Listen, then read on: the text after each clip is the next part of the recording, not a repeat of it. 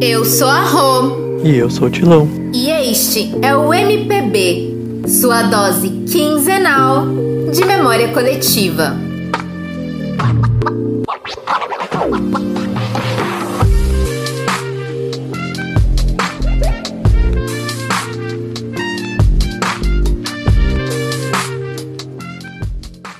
Oi pessoal, bem-vindo ao MPB. Como está chegando o dia do indígena, resolvemos preparar um episódio para refletir como o nosso país tratou e trata os nossos povos. Rô, oh, responde aí rapidão. Quem descobriu o Brasil? Pedro Álvares Cabral. Buuu! Pé. Tô de sacanagem. Inclusive, antes de discutir esse tema, eu tenho uma história para contar. É de quando eu fui para minha viagem de formatura na oitava série, em Porto Seguro. Vou te pegar, é a galera da avião. Se liga agora nessa nova onda. Eu lembro que em Porto Seguro tinha um relógio bem no centro da cidade, perto da passarela do álcool, que dizia que o Brasil tinha 500 anos. Ele marcava o tempo da chegada dos portugueses no nosso país. Todo mundo tirava foto com o relógio. Eu também tirei foto com o relógio, Tilão, toda feliz. Ah, o bom dessa história é que o povo já descobre que você é contemporâneo de Cabral, né? É só fazer as contas, ó, a gente tá em 2020, 2021, oitava série, sei lá, tipo uns 500 anos. E, olha, essa voz jovem esconde muita experiência, viu? Mas enfim, além da Chemois, eu lembro que a escola colocou a gente para fazer um passeio. Inclusive, na época, era uma excursão que ninguém queria fazer. O tema era Brasil 500 anos, onde tudo começou. Nossa, Deus me livre de seguir desse passeio aí, ter que competir com Trancoso, aquelas praias maravilhosas, passarela do Alto, gente, que inferno. Imagina, com tudo isso, aquele bando de adolescente. Deus me livre. tipo isso. Eu, eu não lembro muito dos detalhes da excursão, eu só tinha uns 14 anos e na época eu só gostava de Sandy Júnior. Mas eu lembro que era Pedro Álvares Cabral pra cá, Vasco da Gama pra lá. O foco da excursão eram os primeiros navegantes que chegaram no sul da Bahia. O discurso era meio que a história do Brasil começou com a chegada dos portugueses. Parecia que antes dos colonizadores aqui só tinha planta, praias, animais. Parecia que aqui era terra de ninguém. É, e nessa excursão basicamente faltou explicar como era o Brasil antes de ser o Brasil, né? Eu, eu não tenho muitas experiências assim como é, lembranças muito do, do, dos indígenas, não. Eu acho que eu nunca estudei tanto, assim, a escola não, não focava muito nisso. Confesso que eu não tenho tantas lembranças assim. Lembro de um caso específico que a gente vai falar mais tarde no episódio do, do, do Galdino, mas só. Não tenho tantas memórias. Ah, mas enfim, acho que o que faz também, o que faz, o que ajuda que eu não tenha esse tipo de memória também, é o fato de que em 1500 os portugueses registraram em cartório que descobriram nosso país, né? O que de fato não faz deles os primeiros habitantes, né? Vamos combinar. Há mil anos atrás, de lá pelo ano mil, tem cartas que falam de uma ilha Brasil. Isso significa que o nome Brasil não vem do pau Brasil, não. Isso aqui era a Ilha Brasil, que alguns navegantes sabiam. Mas um dia, os portugueses precisaram fazer uma descoberta oficial, mandando até um escrivão do cartório declarar no cartório que foi descoberto. Isso foi em 1500. Mas ele preexistia há muito, fisicamente, biotericamente, biologicamente e humanamente, com a humanidade indígena. Humanidade diferente. De uma gente que agradeceu a Deus o mundo ser tão bonito. Que existia para viver a vida, para gozar a vida. A finalidade da vida era viver. Peraí, é isso mesmo, Arnaldo? Digo, Darcy Ribeiro. Além dos portugueses não terem descoberto o Brasil, nem o nome do nosso país eles colocaram? Pois é, tipo isso. Chegaram tarde e ainda quiseram sentar na janela. É, chegaram querendo ser o dono do busão todo.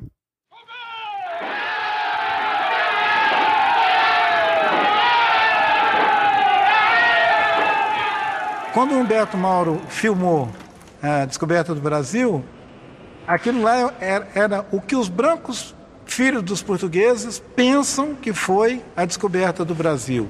O mito de origem do Brasil é aquela descoberta, né, com as caravelas, aquela missa em Monte Pascoal. É um mito de origem, gente. Nós somos adultos, a gente não precisa ficar embalado com essa história. A gente pode buscar entender a nossa história com as diferentes, eh, digamos, matizes que ela tem e ser capaz de entender que não teve um evento fundador do Brasil.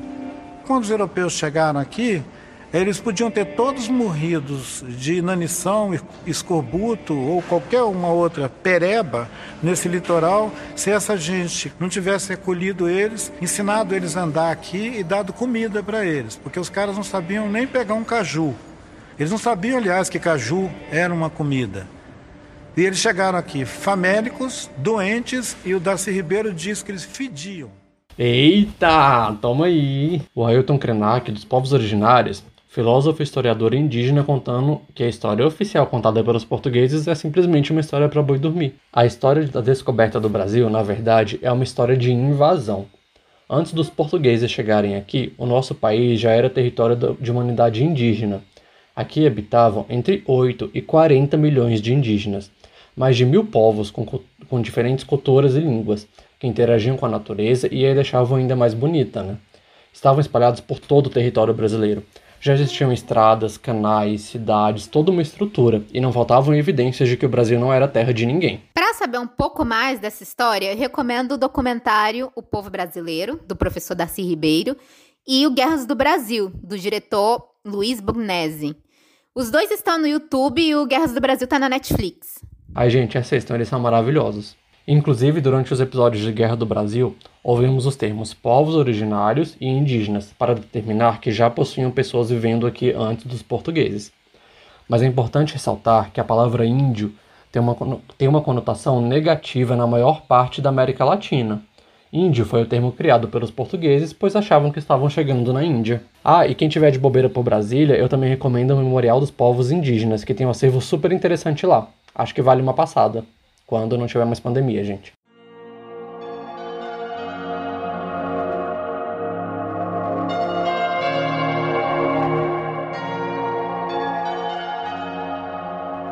A história do descobrimento do Brasil, na verdade, é a história de uma grande invasão.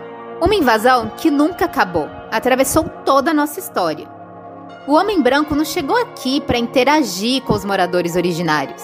Lamentavelmente, não se tratava de uma galera educada que queria trocar uma ideia, conhecer novos povos. Os portugueses desde o início viam os indígenas como mão de obra escrava e as suas terras como algo a ser apropriado. A legislação portuguesa, lá em 1500, já oferecia justificativas legais para escravizar indígenas. A desculpa perfeita foi a falta de fé. Os índios que negavam a fé ao cristianismo mereciam ser escravizados. E o pior, é que eles justificavam escravizar os indígenas com a desculpa esfarrapada de que estavam salvando sua alma. Aqui no Brasil, inclusive, até a primeira metade do século XVII, a escravidão massiva no nosso país era de povos indígenas.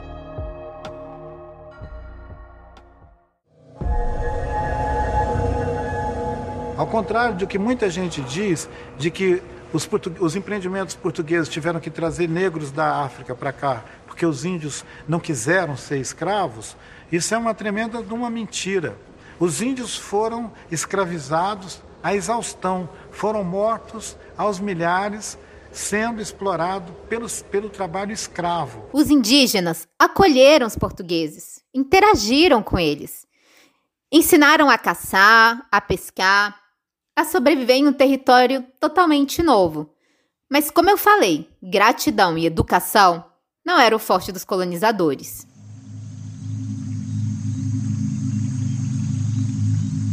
O entendimento que os portugueses estavam tendo de que podiam escravizar os índios foi um dos principais motivos dos índios começarem a queimar os engenhos, queimar as novas é, sítios coloniais e entender que os brancos eram invasores. Quer dizer, demorou para os índios interpretarem que os brancos estavam aqui para ficar e para tomar a terra e, se possível, escravizar os donos da terra. Quando os indígenas se deram conta de que os portugueses estavam aqui para invadir, não faltou resistência. A história do Brasil é a história da resistência desses povos. Só que os indígenas que resistiam à invasão eram percebidos como demônios, inimigos da coroa, da ordem, da fé. Resistir a ser colonizado e ter suas terras exploradas faziam deles os vilões da história. Resistir ao modelo de civilização imposta pelos portugueses era visto como uma forma de impedir a riqueza, de ser inimigos dos senhores de engenho. E, gente, bora combinar que no nosso país ser inimigo dos donos da toda era ser inimigo de Deus.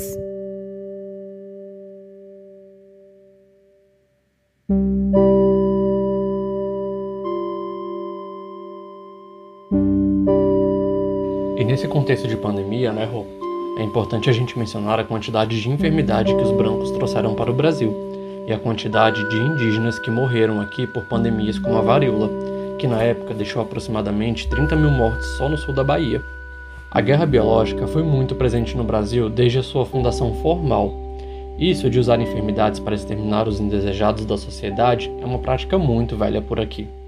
Hoje a gente pensa em 30 mil pessoas e acha que é até pouco comparado com o Brasil de hoje. E agora uma notícia triste e assustadora. Nós passamos das 4 mil vítimas da Covid em apenas um dia. Pois é. Vamos agora aos números da pandemia no Brasil, atualizados há pouco pelo Conselho Nacional de Secretários da Saúde, o CONAS.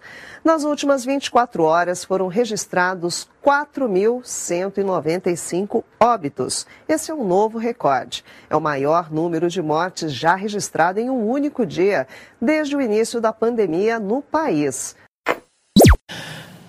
A possibilidade de morrer por conta da Covid-19 chega a ser 10 vezes maior para pessoas que moram em bairros carentes. A Brasilândia, bairro da Zona Norte de São Paulo, concentra o maior número de mortes confirmadas ou suspeitas de Covid-19 na cidade. Implementar medidas de prevenção, como o isolamento social, é um desafio em comunidades.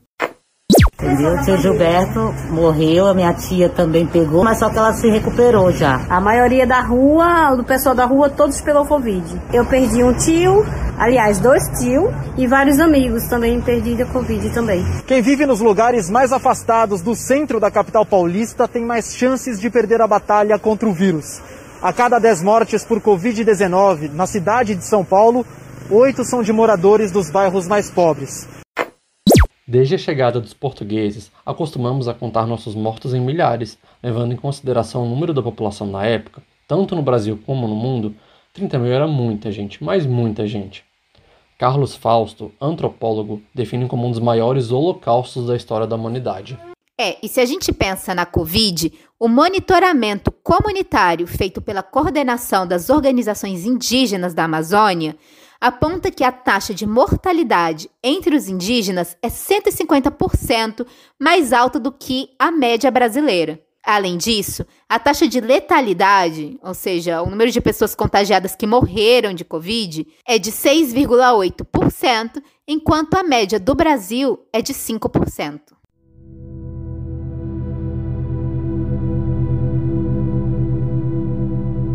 No nosso país, a guerra aos povos originários atravessou diferentes momentos da nossa história.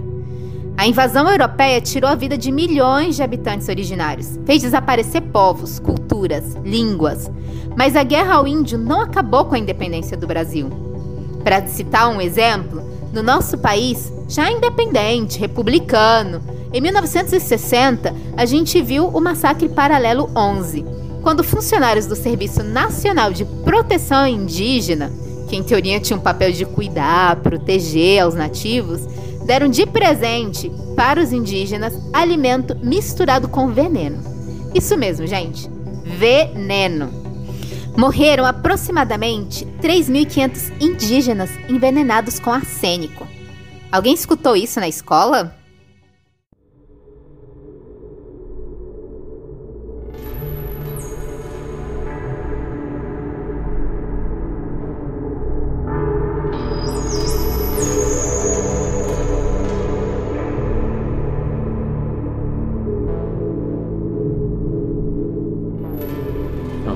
Isso.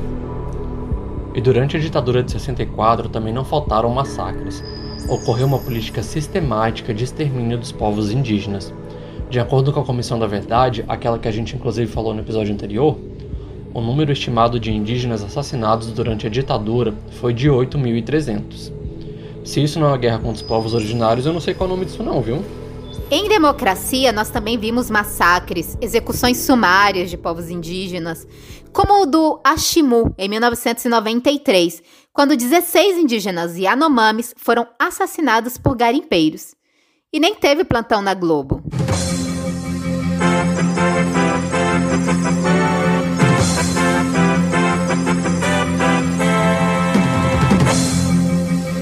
Mulheres, crianças, idosos, teve até bebê assassinado com facão. Naturalizamos a morte de indígenas. Naturalizamos a morte. No nosso país, temos o estranho hábito de naturalizar para depois esquecer das nossas tragédias coletivas. O ódio indígena não é algo desintencionado. O ódio ele é um projeto, um projeto de destruição do meio ambiente. Destruir os melhores guardiões das nossas florestas é uma forma de dar passe livre às indústrias extrativistas, aos grandes produtores agrícolas de pecuária bovina, de mineradoras, madeireiras, enfim, de destruírem o nosso meio ambiente. Sem um Estado comprometido com a proteção do meio ambiente, combinado com o extermínio de povos indígenas, é impossível colocar limites para a ganância e lucro dessa galera. Ah, e quem reconhece o papel dos indígenas contra essa crise climática e de proteção ao meio ambiente não é a gente não, viu? É a própria ONU. Inclusive, Tilão, hoje temos setores da FUNAI, Fundação Nacional do Índio, do governo federal, próximos à bancada ruralista, rediscutindo o direito constitucional de autonomia dos indígenas em seus territórios. Não sejamos ingênuos, né, gente? É óbvio que esse projeto não nasce do nada. Eles são apoiados por fazendeiros, mineradoras, infraestrutura petroleira e, claro, pelo governo federal. Essa galera precisa de gente comum, como eu e você, com ódio, preconceito, racismo contra os nossos povos originários. Precisam que nós abracemos o discurso do extermínio, mesmo que a gente não ganhe nada com isso. Um ódio gratuito. Ah, e eu acho importante trazer aqui que entre as propostas mais polêmicas está a que transfere da União para o Congresso a última palavra na demarcação das terras indígenas, tendo poder até de rever áreas já demarcadas e impedir ampliação de reservas. Controvérsia envolvendo a usina hidrelétrica de Belo Monte, no Pará. Uma obra bilionária marcada por conflitos entre a necessidade energética do Brasil e a conservação do meio ambiente e da vida ribeirinha no Rio Xingu. Este ano, a presidência do Ibama deu ok para o plano de manejo das águas do rio. Mas o Ministério Público e até um parecer do próprio Ibama dizem que faltam estudos sobre o impacto na região. O cara chega, entendeu? Ele vai pesquisar a área, ele coloca a sonda, vê se tem ali tem ouro. Aí ele faz, desmata um barranco 25 por 50 ou 50 por 100, depende do tamanho da área. E ali ele começa a trabalhar manualmente, com os braços. Ali ele bota um motorzinho, 4 cilindros, 3 cilindros, e ali começa a mandar água para cavar um buraco. Aí ali ele bota a máquina, que é a famosa máquina falado, que é um motor de 4 ou 3 cilindros, e joga para a caixa, para onde vai o ouro. É assim que começa a extração ilegal de ouro na maior reserva indígena do Brasil, a terra Yanomami, na divisa de Amazonas e Roraima, tem mais de 90 mil quilômetros quadrados, onde vivem cerca de 23 mil índios e atualmente de 10 a 15 mil garimpeiros. O governo federal e o governo da Bahia estão investindo bilhões em um projeto de logística para a exploração de um minério de ferro de baixa qualidade e com altíssimo impacto social e ambiental as comunidades elas não são ouvidas, né, para que o empreendimento aconteça. Então, é por isso que a nossa comunidade ela segue em luta contra a destruição que é causada por esse modelo minerário aí. E os ataques contra os povos indígenas não param. Mascarado sob o discurso de liberdade, Jair Bolsonaro assinou um projeto de lei que libera as terras indígenas para todo e qualquer tipo de exploração. Aos índios, a opção que resta é a de sempre, a resistência. A reportagem é de André de Anocari. Destruidor. É assim que defensores indígenas e do meio ambiente definem o projeto de lei de Jair Bolsonaro. A iniciativa dá aval para diversos tipos de exploração: garimpo, mineração, agricultura, pecuária, extração de petróleo e gás natural e até construção de hidrelétricas. Quem já escutou falar que indígena é tudo vagabundo, preguiçoso, que não quer trabalhar, que atrapalha o progresso? Que progresso? Que atrasa o desenvolvimento? Desenvolvimento de quem? Que indígena não trabalha. Não trabalha para quem? E de que forma? É só você deixar de comer menos um pouquinho. Tá? Quando se fala em poluição ambiental, só você, só você fazer cocô dia sim, dia não, que melhora bastante a nossa vida também, tá certo? Tá certo, Leandro DiCaprio, pô, você tá colaborando aí com a queimada da Amazônia, pô, você não dá, pô. A Greta já falou que os índios, né, morreram porque está defendendo a Amazônia, pô. É impressionante a imprensa dar espaço para uma pirralha dessa aí, uma pirralha. Nos dias de hoje, a expansão do agro, da mineração, o extrativismo servem para justificar o assassinato, o desalojo das populações indígenas. O famoso discurso da guerra justa. A sociedade caiu que nem patinho na conversa de quem lucra com esse tipo de preconceito. Um discurso pouco original e típico de uma sociedade que não aprendeu nada com seu passado.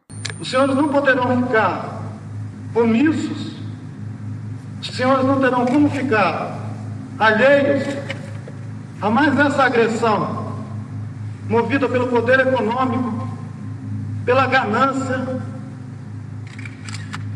Um povo que habita casas cobertas de palha, que dorme em esteiras no chão, não deve ser identificado de jeito nenhum como um povo que é o inimigo dos interesses do Brasil, inimigo como os interesses da nação e que coloca em risco qualquer desenvolvimento.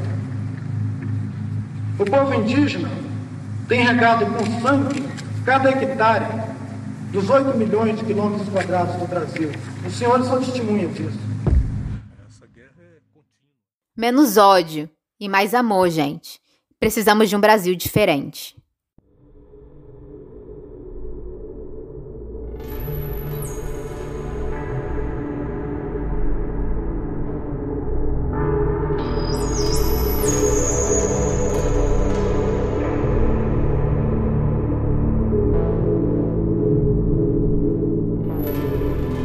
Quem é de Brasília não esquece, ou pelo menos não deveria esquecer, do assassinato de Galdino, da etnia Pataxós. Galdino Pataxó veio a Brasília para receber as homenagens no Dia do Índio.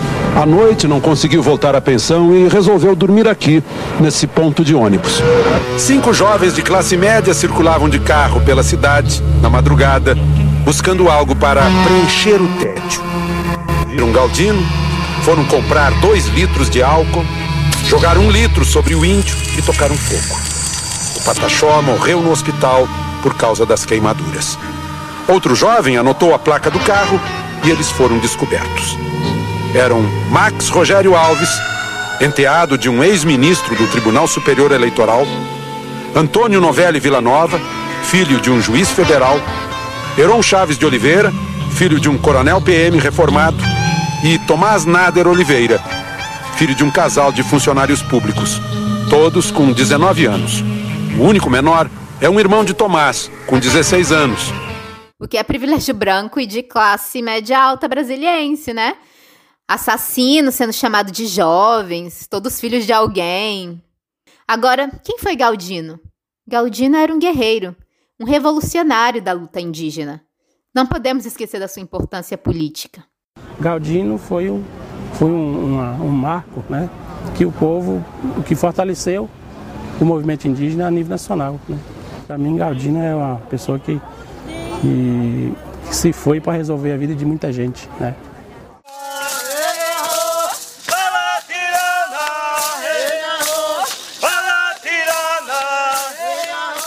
Ele fazia parte do quadro de liderança, né? E naquela época eu era o cacique. Né? Lá nós tínhamos perdido uma ação na justiça, lá em Ilhéus, na Justiça Federal de Ilhéus, e a gente recorreu dessa decisão no Tribunal Regional Federal. E naquela época nós vivíamos em 1.079 hectares de terra, né? E cinco fazendas que a gente tinha ganhado aqui no Tribunal Regional Federal ia, ia dar uma folga para a gente, né? Porque nós estávamos em mais de dois mil, quase duas mil índios confinados em um pedacinho de terra. E aí ele veio com essa missão, né? De brigar com a justiça aqui em Brasília para o retorno de, de nosso, de, do povo patrocinador para essas cinco fazendas. Então nós perdemos 17 lideranças em função da luta da terra. Né?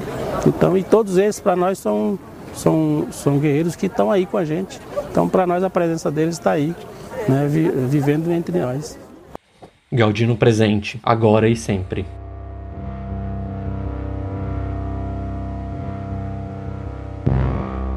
Esse ódio que desumaniza não nasce do nada. Ele nasce quando nós compramos o discurso do opressor no lugar do oprimido.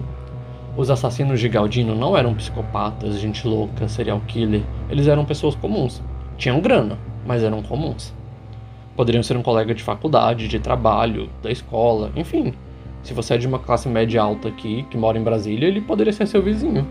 O ódio pode nascer com uma brincadeira, um comentário de mau gosto, uma agressão, os assassinos mesmos de Galdino justificaram seus atos alegando que não tinham intenção de matar, que era só uma brincadeira, que não sabiam que era um indígena, que pensavam que era um mendigo. É como se mendigo pudesse ser assassinado assim também, né? Brutalmente. Mas enfim. Que como sociedade possamos revisar os nossos atos todos os dias para que casos como esses não voltem a se repetir. E eu digo isso como sociedade, gente, porque humanizar o outro precisa ser um aprendizado coletivo o que leva uma pessoa a colocar fogo em outra enquanto dorme? Eu deixo vocês com essa inquietude. Qual é o Brasil que nós queremos? Através do voto, você não vai mudar nada nesse país. Tá? Nada, absolutamente nada. Você só vai mudar, infelizmente, quando um dia nós partimos para uma guerra civil aqui dentro. E fazendo um trabalho que o regime militar não fez. Matamos 30 mil. Leila Gonçalves dizia que para que exista uma democracia racial no Brasil, Primeiramente, tem que existir uma democracia de verdade. Uma democracia de verdade é aquela que respeita a diversidade, respeita o meio ambiente, é a que compreende nosso caráter multiétnico e multicultural. É uma democracia onde todo brasileiro possa viver sem correr risco de ser exterminado ou violentado por ser quem ele é. Uma democracia de verdade é a que distribui riqueza, a terra, é a que não governa só para ricos, é a que respeita os seus povos originários, é a que implementa políticas de reparação histórica e de justiça retroativa. Uma democracia de verdade é aquela que não governa só para proteger aqueles que têm grana, os que se sentem donos do Brasil. Queremos um Brasil democrático de verdade. Que esse querer não seja utópico, uma fábula. Que todos os dias possamos construir um país inclusivo, solidário e humano. Quando eu me encontrava preso Roteiristas e apresentadores: Rui Tilão. Edição: Lucas Batista. O Lucão, gente. Ele é o único jornalista do time e quem puxa a nossa orelha quando a gente fica errando aqui direto e fica dando, uma, fica dando uns feedbacks pra gente. Feliz dia do jornalista, Lucão, que foi nesse mês. Ah, é, feliz dia do jornalista, Lucão. Os áudios que você escutou aqui são fragmentos do documentário O Povo Brasileiro, de Darcy Ribeiro, e Guerras do Brasil, do Luiz Bolognese.